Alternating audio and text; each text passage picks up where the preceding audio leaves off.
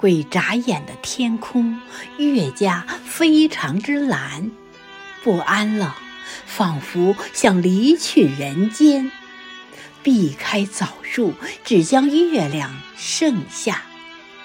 然而月亮也暗暗地躲到东边去了，而一无所有的杆子却仍然。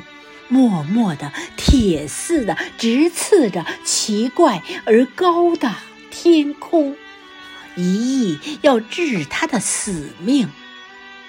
不管他各式各样的眨着许多蛊惑的眼睛，哇的一声，夜游的恶鸟飞过了。我忽而听到夜半的笑声。痴痴的，似乎不愿意惊动睡着的人。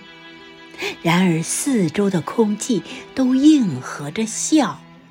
夜半，没有别的人，我即刻听出这声音就在我嘴里。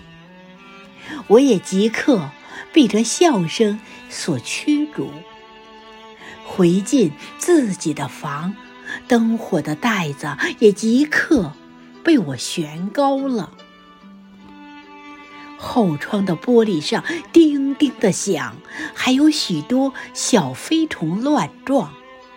不多久，几个进来了，许是从窗纸的破孔进来的。他们一进来，又在玻璃的灯罩上撞得叮叮的响。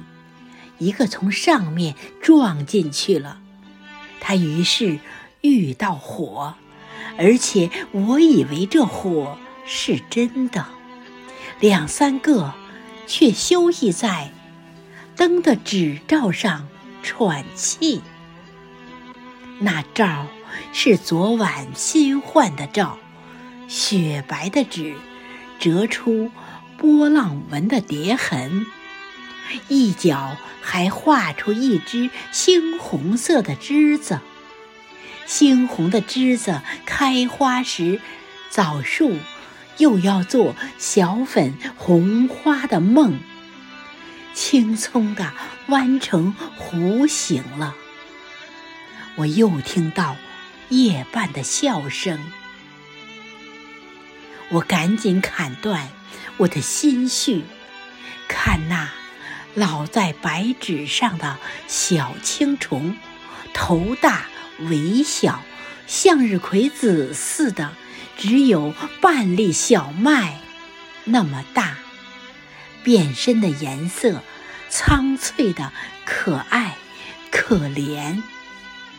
我打一个哈欠，点起一支纸烟，喷出烟来，对着灯。